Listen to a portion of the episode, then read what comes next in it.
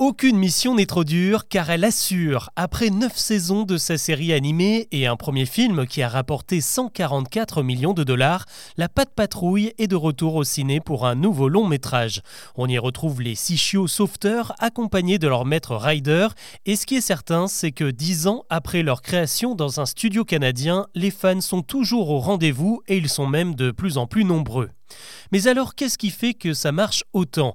Il y a déjà la bonne formule, une bande d'animaux très mignons qui incarnent chacun les métiers qui fascinent les gamins pompiers, policiers, pilotes d'avion, chefs de chantier ou encore garde-côte, et la promotion de valeurs positives comme l'entraide, le courage, l'écologie et un certain sens de l'humour.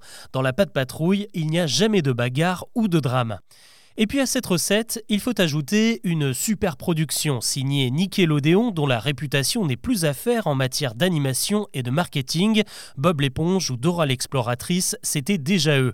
Et un peu moins connu en France, il y a également la société canadienne Speedmaster à la baguette. Speedmaster, à la base, c'est un fabricant de jouets comme les mécanos, mais qui est surtout spécialisé dans le dédoublage série animée produits dérivés.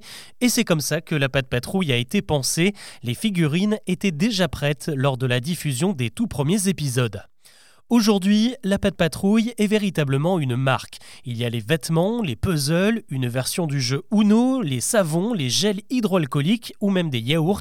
Au total, 70 entreprises exploitent la licence à l'image de H&M, Carrefour ou des magasins Action. Depuis leur lancement il y a 10 ans, les produits dérivés de la série ont généré 14 milliards de dollars de chiffre d'affaires, évidemment avec un énorme pic en 2021 lorsqu'est sorti le premier film. Pour ce second volet en salle depuis maintenant une semaine, les studios ont encore mis le paquet.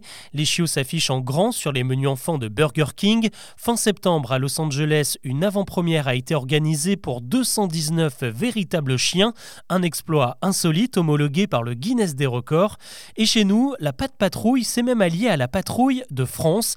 Dans une vidéo vue des milliers de fois, les pilotes ont embarqué avec la peluche de Stella, le personnage spécialisé dans les opérations aériennes. Cette nouvelle déferlante devrait tranquillement se poursuivre jusqu'à Noël, car évidemment le timing de la sortie du film a été pensé pour ça.